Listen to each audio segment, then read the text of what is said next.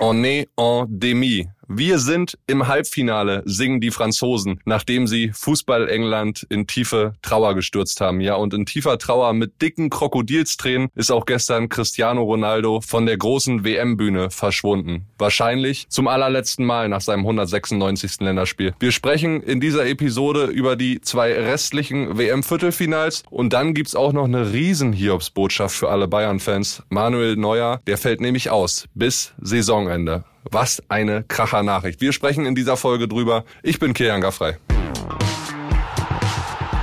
Stammplatz.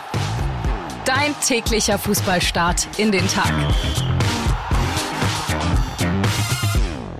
Hallöchen, Stammplatzfreunde. Da sind wir wieder. Und wir, das sind heute nicht André und ich, weil André, ich kann es mir gar nicht vorstellen und will es gar nicht glauben, der war gestern Abend tatsächlich bei einem Konzert und hat das zweite Spiel England gegen Frankreich nicht gesehen.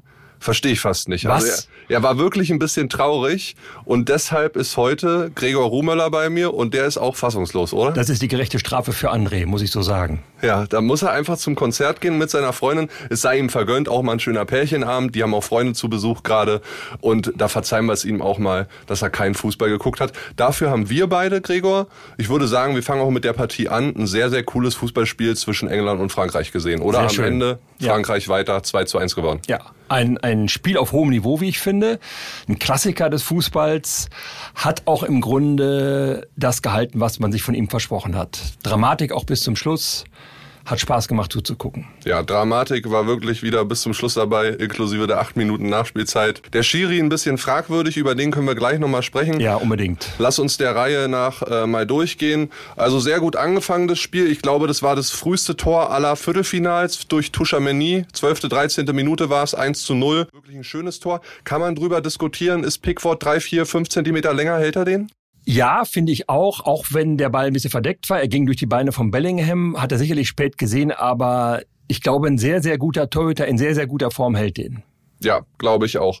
Dann macht England eigentlich mehr oder weniger bis zur Pause ein bisschen mehr Druck, Ja. kriegen aber so die ganz klare Torchance nicht. Dafür dann nach der Pause wirklich sehr gut rausgekommen. Bellingham hat gleich nach 60, 70, 80 Sekunden die große Möglichkeit, den Ausgleich herzustellen. Und dann dauert es nicht lange, weil England bekommt völlig zu Recht nach einem Foul an Saka einen Elfmeter. Kane macht den überragend rein, mit ganz viel Eier. Ganz viel Eier, ganz viel äh, Sicherheit, ganz viel Ruhe. Klares 1 zu 1, geht weiter. Und jetzt bist du wieder dran. Ja, und dann waren die Engländer schon noch weiter am Drücker. Nach 60, 65 Minuten die Partie so ein bisschen verflacht. Da war das erste Mal so ein bisschen der Drive raus. Bis dahin war es wirklich ein absolutes Weltklasse-Fußballspiel. Und dann kommt Giroud mit einer Doppelchance. Die erste hält Pickford noch sehr, sehr gut. Wobei man da auch sagen muss, den muss er haben. Und dann gibt's danach nochmal eine Situation, ähnliche Flanke, wieder aus dem Halbfeld von links von Griezmann. Und dann ist Giroud super da, unglücklich abgefälscht von Harry Maguire. Und der war dann unhaltbar. Und dann gehen die Franzosen in der 78. Minute 2-1 in Führung. Und dann haben wir eigentlich schon gedacht, das Ding ist gelesen. Genau, das habe ich auch gedacht. England hatte äh, große Teile des Spiels auf seiner Seite, war die meiste Zeit ein Stück weit überlegen, nicht, nicht, nicht wahnsinnig überlegen, aber ein Stück weit besser. Und sowas kann einem dann ja das Genick brechen. Dann ähm, hat man den Ausgleich erzielt, dann kriegt man trotzdem noch mal das 1-2. Und, äh, aber sie kommen noch mal ran. Die große Chance war ja letztendlich da. 82., 83. Minute. Da frage ich mich, wie kann Theo Hernandez so dermaßen ungestüm in diesen Zweikampf gehen mit Mason Mount, der kurz zuvor eingewechselt worden war. Ähm, das war ja fast ein bisschen Eishockey spielen. Hast du dich auch daran erinnert? Ja, gefühlt? so ungefähr, so sah das aus. So ja. schöner Bodycheck war ja, das. richtig von hinten rein, völlig unkontrolliert, unüberlegt und auch unnötig. Also das hätte auch anders gelöst werden können. nur auf den Gegner geguckt Ja. und dann nicht der Schiri hat nicht gepfiffen, sondern es gab dann die VAR-Entscheidung, es gab einige strittige Entscheidungen von dem Schiri, die guckt er sich dann richtigerweise an, bekommt den Hinweis, gibt auch zu Recht Elfmeter am Ende des Tages. Warum es dann vielleicht nicht rot gibt für, für Hernandez, weiß ich ehrlich gesagt nicht. Wir wollten dann noch über den Schiedsrichter reden, müssen wir gleich noch mal in Ruhe machen. Es sah ja fast so aus, als hätte Bellingham ihn daran erinnern müssen, dass er zumindest noch mal eine Karte für Hernandez es. zeigt. Die So gab's es. dann auch. Und dann gibt's dieses Duell ein zweites Mal. Und da will ich mit dir jetzt noch mal genauer drüber reden, nämlich Harry Kane gegen Hugo Lloris. Wir denken jetzt vielleicht alle nicht dran, aber die kennen sich natürlich aus dem FF, spielen bei Tottenham Hotspur seit Jahren zusammen. Und natürlich wird es im Training etliche Situationen gegeben haben, wo man auch mal Elfmeterschießen trainiert und dann treffen die beiden aufeinander. Und ja, Harry Kane erwischt den Ball nicht richtig und senzt ihn gefühlt zum Jupiter. Natürlich sagst du jetzt, nachdem der Ball drüber gegangen ist, warum hat kein anderer geschossen? Warum macht er, tritt Kane nochmal Aber an? er hat den ersten ja souverän Souverän verwandelt, aber dann nochmal antreten, er zeigt Mut, er, er geht voran, er stellt sich der Aufgabe, alles gut. Naja, und dann wämst er ihn drüber in den Nachthimmel von Katar. Ja, und das war dann die Riesenfreude für alle Franzosen, die jetzt wieder im Halbfinale stehen. Ich glaube, man kann das nicht hoch genug einordnen, weil wenn du dran denkst, was mit Italien 2010 als amtierender Weltmeister passiert ist, was mit den Spaniern als amtierender Weltmeister 2014 passiert ist, was mit uns als amtierender Weltmeister 2018 passiert ist, alle nach der Vorrunde raus. Frankreich steht als amtierender Weltmeister im Halbfinale. Zu Recht kann man jetzt am Ende des Tages auch sagen, auch wenn dieser große Titeltraum der Engländer, der wirklich gelebt hat, 90 Minuten lang zerstört wurde. Und ich glaube, alle Franzosen sind wahnsinnig froh und wir haben oder ich habe eine besondere Sprachnachricht von einem für mich sehr besonderen Menschen bekommen, nämlich meiner Freundin. Die ist seit fünf Monaten im Auslandssemester in Aix-en-Provence. Das ist im Süden von Frankreich, 30 Kilometer nordöstlich von der schönen Hafenstadt Marseille. Und da war auch einiges los und da möchte ich mit dir einmal zusammen reinhören. Ich bin gespannt. WhatsApp ab. Kili, das Spiel ist gerade zu Ende. Die Franzosen singen und lachen und freuen sich und rennen durch die Straßen. Trotz 5 Grad Außentemperaturen waren die Straßen und die Cafés und die Bars voll.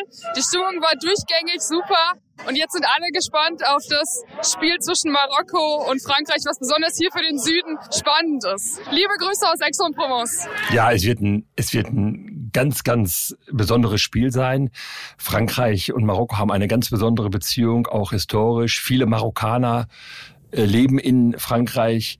Also das wird wirklich ein, ein Kracher werden. Ich hoffe, es bleibt friedlich auf Frankreichs Straßen. Das ist ja so ein bisschen zu befürchten, dass der eine oder der andere da ähm, ausrastet und dem die Nerven durchgehen. Ja, das hoffen wir alle. Und über Marokko werden wir gleich noch ein bisschen reden, über das zweite Viertelfinale von gestern. Ich muss dir ganz ehrlich sagen, als ich die Sprachnachricht so bekommen habe von Sophie, äh, meiner Freundin, da war ich schon so ein bisschen neidisch. Ja, Die kann das jetzt gerade da erleben. Klar, sie ist aus Deutschland, aber natürlich freut sie sich für alle Franzosen mit und spricht ja auch fließend Französisch. Und wir sitzen hier und unsere deutsche Nationalmannschaft ist schon so lange raus und wir können das nicht miterleben. Also das hat mich schon nochmal so ein bisschen wehmütig gemacht auch. Das ist in der Tat bitter, aber andererseits, wenn ich so die, das, das Viertelfinale bilanziere, die ganzen vier Spiele, dann muss man den berühmten Satz sagen, da hätten wir auch nichts verloren gehabt. In keinem der Spiele hätten wir was verloren gehabt mit den Leistungen, die wir teilweise in der Gruppenphase gezeigt haben. Jetzt lass uns trotzdem noch einmal kurz über den Schiedsrichter reden dieser ja, Partie England gegen Sampaio Frankreich. aus Brasilien.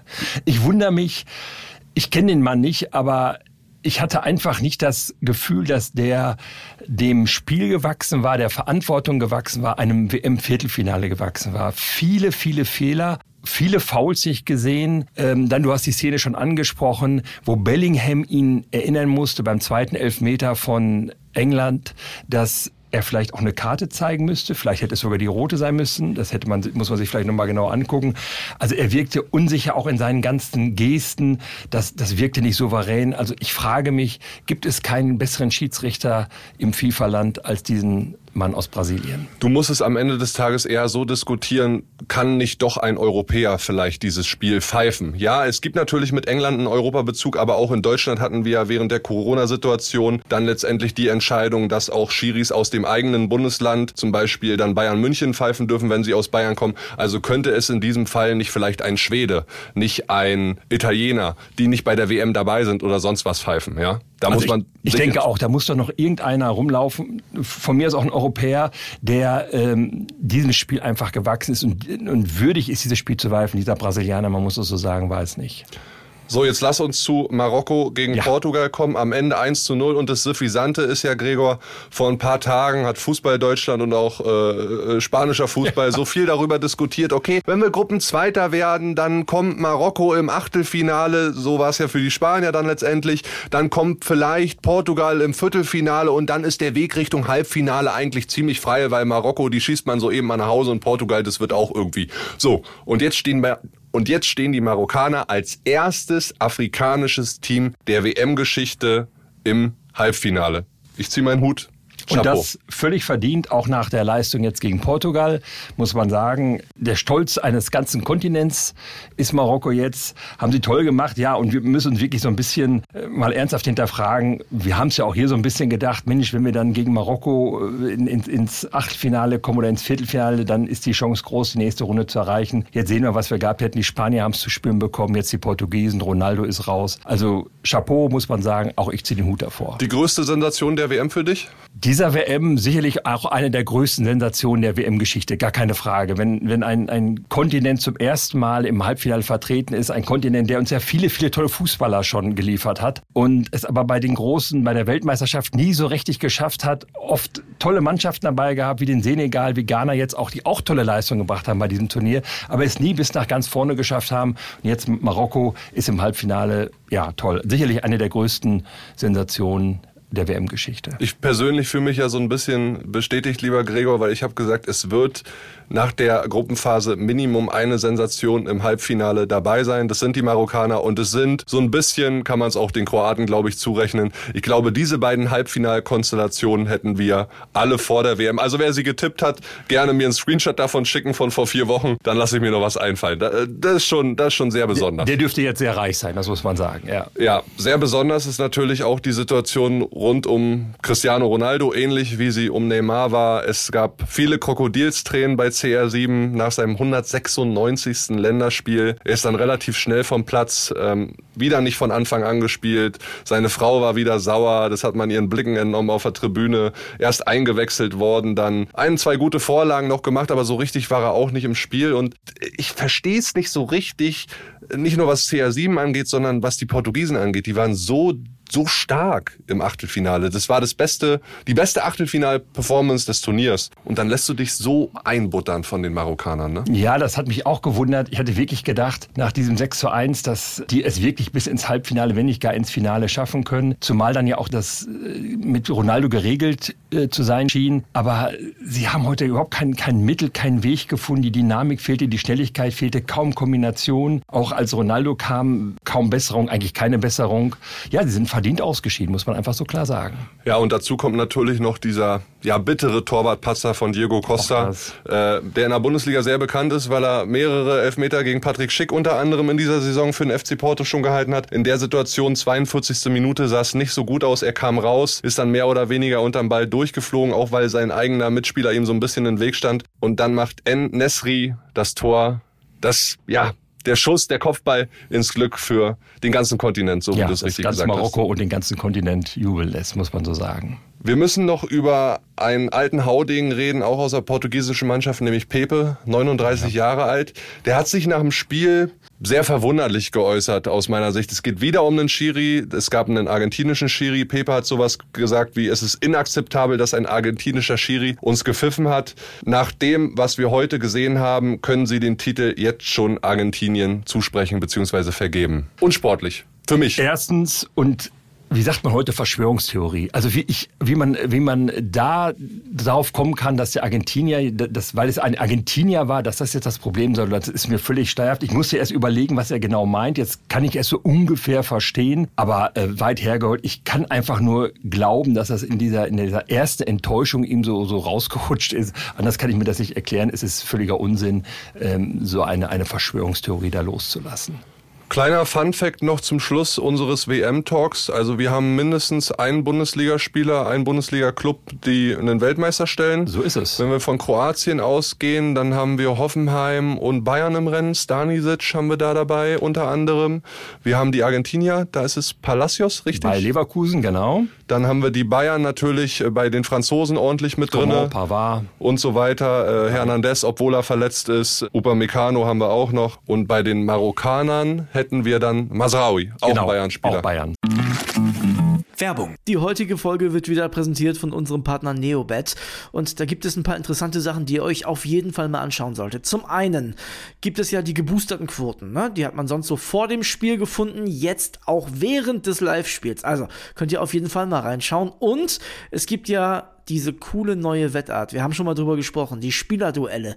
Da könnt ihr den einen Spieler der einen Mannschaft gegen einen Spieler der anderen Mannschaft antreten lassen. Ihr sagt, wer trifft öfter oder ihr könnt auch sagen, die treffen beide gleich oft, zum Beispiel gar nicht. Also, könnt ihr machen, könnt ihr drauf setzen, das Ding hat Neobet exklusiv. Ja, Kuss geht raus erstmal an Neobet wieder und die haben was ganz Spezielles für euch, liebe Stammis. Es gibt 10 Euro gratis Wettguthaben für Neukunden mit dem Code Stammplatz 10 auf neobet.de oder in der App. Könnt ihr da auch ganz einfach machen. Einfach bei der Registrierung auf neobet.de den Code Stammplatz 10 zusammen und 10 als Zahl eingeben und sofort landen 10 Euro gratis Wettguthaben ohne Einzahlung, unverbindlich und kostenlos auf deinem Wettkonto. Ja, und Kili, Einzahlung ist ein gutes Stichwort. Zusätzlich auf die erste Einzahlung erhält man 200% Bonus bis zu 50 Euro. Zahlt man also 25 Euro ein, bekommt man 50 Euro Wettguthaben on top. Also insgesamt 75 Euro. Alles legal und offiziell, denn Neobet hat eine deutsche Lizenz, ist also whitelisted. Spielteilnahme ab 18, Glücksspiel kann süchtig machen.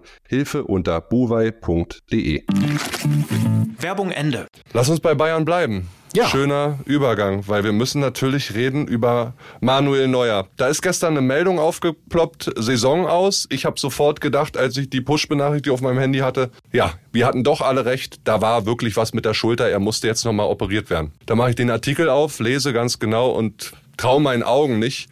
Skitouren gehen, ich weiß, was das ist. Ich bin selber passionierter Skifahrer. Sowas habe ich zwar in der Art noch nie gemacht, aber Manuel Neuer macht es wohl ganz gerne, ähnlich wie er gerne Rennrad fährt. Und er hat sich am Freitag einen Bruch des rechten Schienbeins zugezogen. Saison aus. Was für eine Hiobsbotschaft für die Bayern. Ja, tut mir auch erstmal sehr leid für Manuel Neuer und man kann ihm eine gute Besserung wünschen, aber es stellen sich natürlich viele Fragen. Wie kann das sein? Wie kann das sein, dass ein Mann, der bei der WM schon nicht ganz fit wirkte, der die Abstöße nicht selber gemacht hatte, der in den Wochen vorher mit Schulterproblemen zu kämpfen äh, hatte und auch einige Spiele nicht mitgemacht hatte, der auch in manchen Szenen während der WM nicht so klar und souverän wirkte, wie man das von ihm kennt. Wie kann das sein, dass der dann ein paar Tage nach seinem Ausscheiden aus der WM auf eine Skitour geht, statt sich ordentlich auszukurieren. Also wenn ich ein Verantwortlicher des FC Bayern wäre, wäre ich mindestens irritiert, wenn nicht gar richtig sauer ich muss zumindest in deiner Herleitung einmal ein bisschen reingrätschen, weil als ehemaliger Leistungssportler, auch wenn ich geschwommen bin und nicht Fußball gespielt habe, ich war auch immer ein Fan von aktiver Erholung. Ja, das ist auch eine Form der Regeneration. Nicht nur körperlich, sondern auch mental. Sowas zu verarbeiten, was passiert ist. Von daher will ich ihm da keinen Vorwurf machen. Aber es gibt Verträge. Ich kenne das selber aus dem Profisport. Wir sollten als Schwimmer nie unbedingt Fußball spielen. Verletzungsgefahr zu groß. Mein bester Kumpel ist Volleyballprofi. Der hat eine Klausel im Vertrag Vertrag. Der soll so Sportarten nicht machen. Der würde unglaublich gerne Skifahren. Das wird er aber auch in den nächsten zehn Jahren einfach nicht machen können, weil er Volleyballprofi ist und damit sein Geld verdient und das riesen Ärger geben würde, auch vertraglich, arbeitsrechtlich, wenn er das machen würde und dabei erwischt worden äh, wäre und vielleicht sich sogar dabei verletzt. Das ist jetzt Manuel Neuer passiert und ich frage mich, wir haben ja auch so ein bisschen nachgeforscht, beziehungsweise unsere Reporter, es gibt so Klauseln in Verträgen, was darf man machen, was darf man nicht machen. Skitouren gehen ist so Auslegungssache, ja, du läufst den Berg mit Skiern am Ende des Tages hoch. Du fährst ihn aber auch wieder runter. Eben. Ja, und ich will nicht wissen, das ist ja bis jetzt noch nicht klar, wobei es passiert ist. Ich wette, zu 90 Prozent ist es beim Runterfahren passiert, weil wie soll sowas beim Hochgehen passieren? Da muss ich schon arg doll vertreten. Manuel Neuer soll angeblich so eine Klausel nicht in seinem eigenen Vertrag haben. Von daher können Bayern jetzt sagen, ey, ist okay. Aber das hat schon ein großes Geschmäckle. Auf jeden Fall. Heute gab es ja auch ein paar Statements der Bayern-Bosse. Da hörte sich das alles sehr verständnisvoll an. Man wünscht ihm gute Besserung und schnelle Genesung und so weiter. Da war jetzt äh, nichts von, an, an kritischen Worten zu hören. Gleichwohl auch aus Eigenverantwortung kann ich nicht nachvollziehen, aktive Erholung hin oder her.